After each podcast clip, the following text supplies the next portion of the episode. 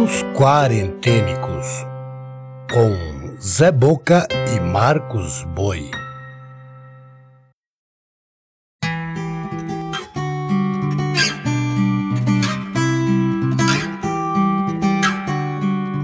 Olá, eu sou Zé Boca, contador de histórias. Esses são os contos quarentênicos, manifestações das inquietações de dois artistas eu e o músico Marcos Boi, em períodos de confinamento.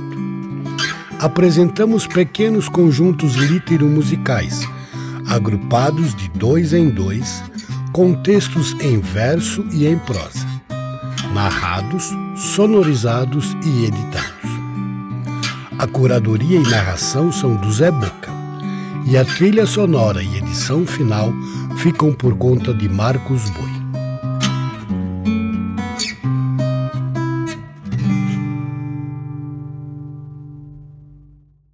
Nota da produção. Publicamos sempre uma breve biografia do autor ou autora apresentados. Porém, alguns são recorrentes. Nesse caso, optamos por fazer a apresentação do seu perfil apenas na primeira aparição. Portanto, se ouvir um autor ou uma autora e não tiver a sua biografia, é porque está na primeira temporada e episódio que o autor ou a autora apareceu. A seguir ouviremos Vladimir Mayakovsky, poeta russo, que a biografia você encontra na segunda temporada, no episódio 2. Junto, Simone de Beauvoir. Simone Lucie Ernestine Marie Bertin de Beauvoir, escritora, intelectual, filósofa, ativista política, feminista e teórica social francesa. Estudou em uma escola católica privada até os 17 anos. Depois de passar no vestibular de matemática e filosofia, acabou por estudar matemática no Instituto Católico de Paris e literatura e línguas no Colégio Sainte-Marie de Neuilly, e em seguida filosofia na Universidade de Sorbonne, onde conheceu outros jovens intelectuais, entre eles Jean-Paul Sartre, com quem manteve um relacionamento aberto por toda a vida. De Beauvoir escreveu romances, contos, ensaios, biografias, autobiografias e monografias sobre filosofia, política e questões sociais. Ela é conhecida por seu tratado O Segundo Sexo, de 1949. Uma análise detalhada da opressão das mulheres em um tratado fundamental do feminismo contemporâneo. Além de seus romances A Convidada e Os Mandarins. Ela lecionou em várias instituições escolares no período entre 1931 a 1943. Simone de Beauvoir nasceu em 1908 em Paris, França, onde morreu em 1986. Eu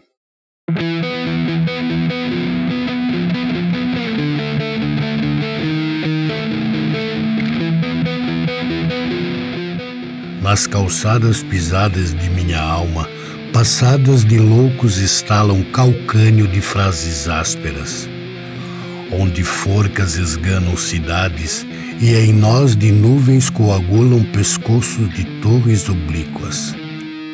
Só soluçando eu avanço por vias que se encruzilham à vista de crucifixos. Polícias.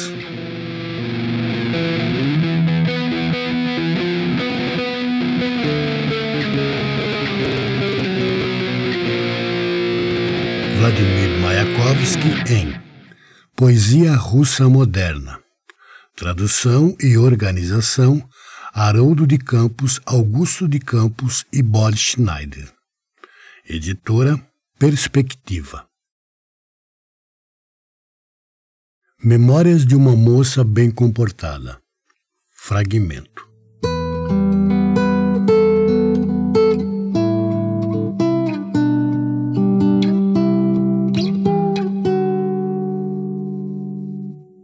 Por que resolvi escrever? Na infância não levara muito a sério meus rabiscos. Minha principal preocupação fora conhecer. Gostava de redigir minhas composições, mas as professoras achavam afetado o meu estilo. Eu não me julgava com talento.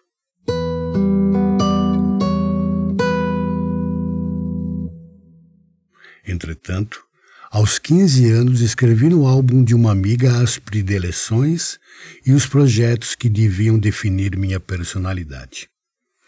À pergunta: Que desejas ser mais tarde? Respondi sem hesitação: Um autor célebre. Em relação ao músico predileto, a flor preferida, eu inventara gostos mais ou menos fictícios. Mas nesse ponto não hesitei. Ambicionava esse futuro e o preferia a qualquer outro.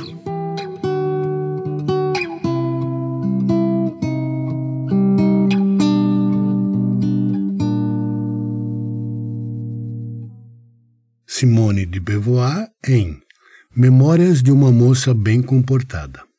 Tradução Sérgio Millet. Editora Nova Fronteira. Na sequência teremos Antero de Quental, Antero Tarquino de Quental, poeta português. Durante a sua vida, dedicou-se à poesia, à filosofia e à política. Deu início aos seus estudos na cidade natal, mudando-se para Coimbra aos 16 anos, e ali estudando direito e manifestando as primeiras ideias socialistas fundou em Coimbra a Sociedade do Raio, que pretendia renovar o país pela literatura. Em 1861, publicou os seus primeiros sonetos. Quatro anos depois, publicou as Odes Modernas, influenciadas pelo socialismo experimental de Proudhon, enaltecendo a Revolução. Em 1866, mudou-se para Lisboa, onde experimentou a vida de operário, trabalhando como tipógrafo, profissão que exerceu também em Paris, entre janeiro e fevereiro de 1867. Foi um dos fundadores do Partido Comunista Português. Antero atinge um maior grau de elaboração em seus sonetos, considerados por muitos críticos uns dos melhores da língua e comparado aos de Camões e aos de Bocage. Há, na verdade, alguns pontos de contatos estilísticos e temáticos entre esses três poetas. Os sonetos de Antero têm inegável sabor clássico, quer na adjetivação e na musicalidade equilibrada, ou na análise de questões universais que afligem o homem. Antero de Quental nasceu em 1842, em Ponta Delgada, Açores, Portugal, onde morreu em 1891. Junto, Hilda Hilst, escritora e poeta brasileira que a biografia você pode encontrar na primeira temporada, no episódio 6. Desesperança.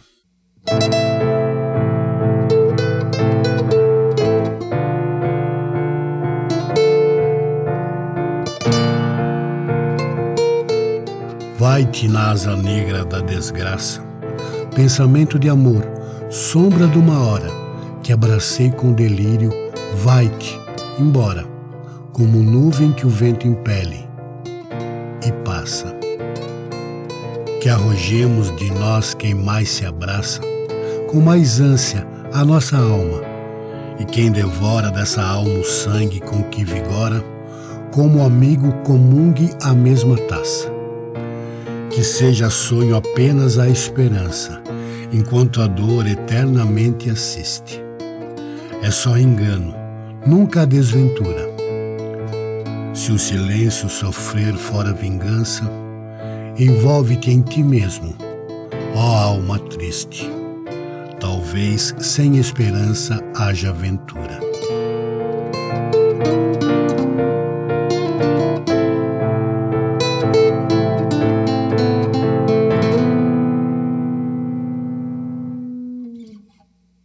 Antero de Quental em Primaveras Românticas, Versos dos 20 anos. Editora Imprensa Universitária de Coimbra. Original em Portugal. Segunda edição em 1922. Com meus olhos de cão. Fragmento.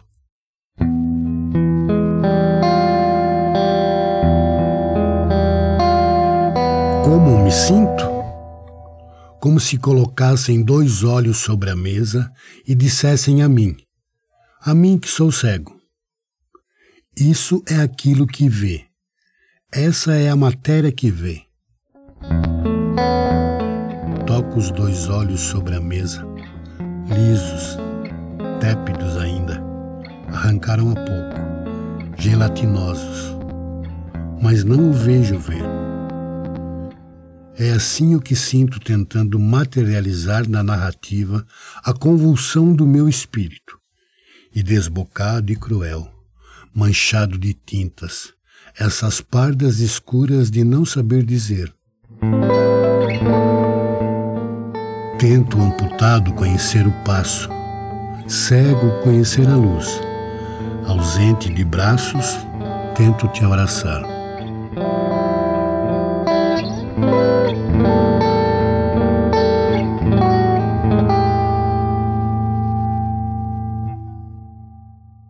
Hilda Hilst em Com Meus Olhos de Cão, editora brasiliense. Encerrando o episódio, Miguel Souza Tavares.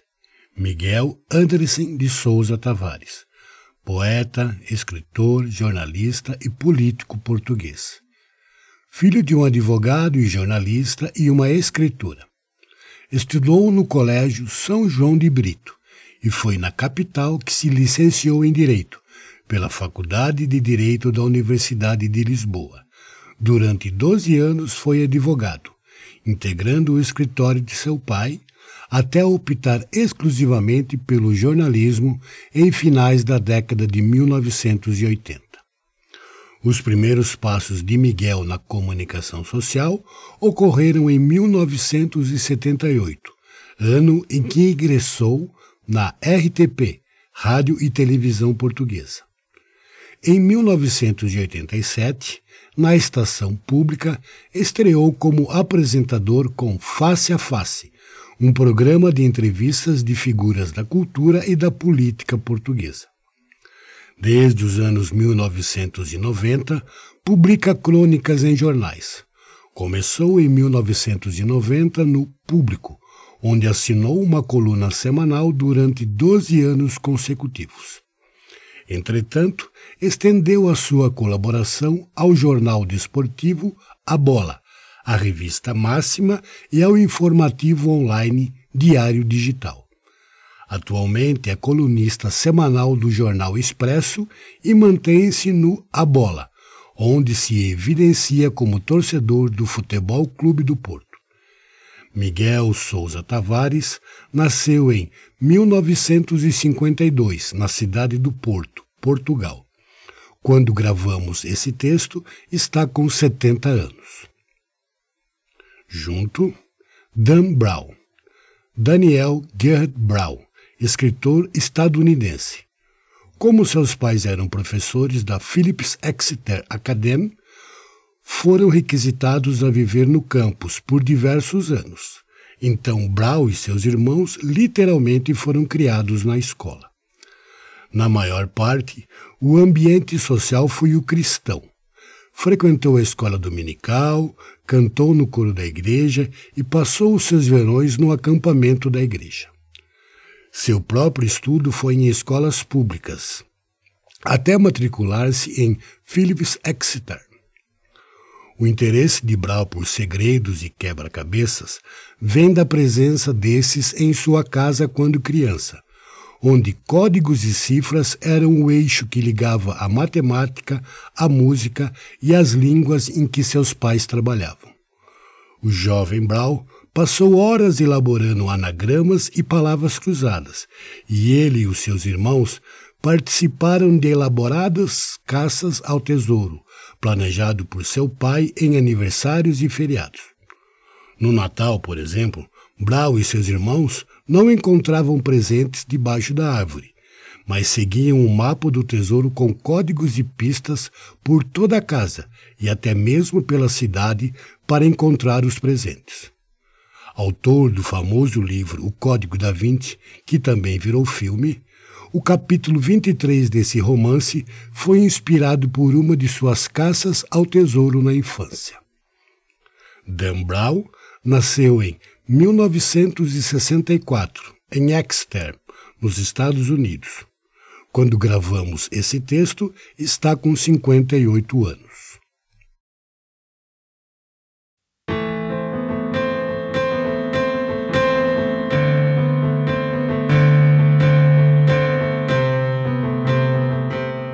Tu não caminhas a direito, tu segues o caminho. Tu não encontras o que procuras, tu encontras o que encontras. Tu não sabes nem adivinhas, tu vives.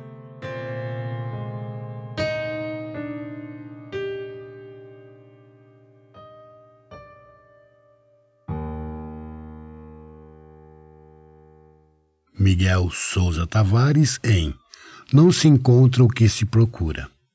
Editora Clube do Autor. Original em Portugal. O símbolo perdido. Fragmento.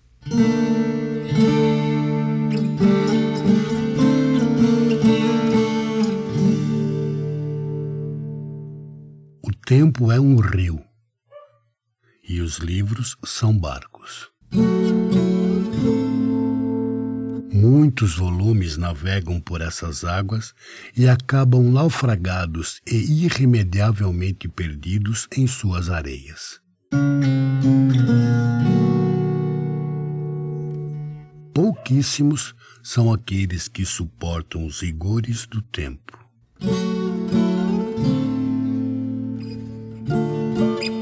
E vivem para abençoar as épocas futuras.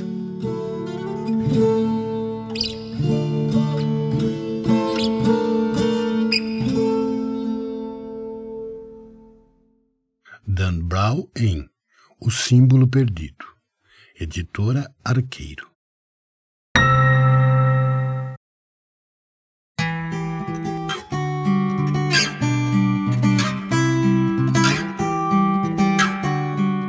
Você acabou de ouvir Contos Quarentênicos.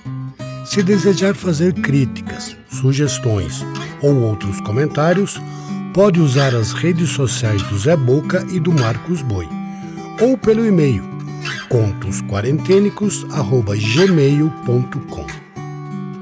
Também é possível colaborar com esse trabalho, doando qualquer quantia pelo Pix. A chave é o e-mail contosquarentenicos@gmail.com. Outras formas de apoiar você encontra na descrição desse episódio. Até o próximo episódio.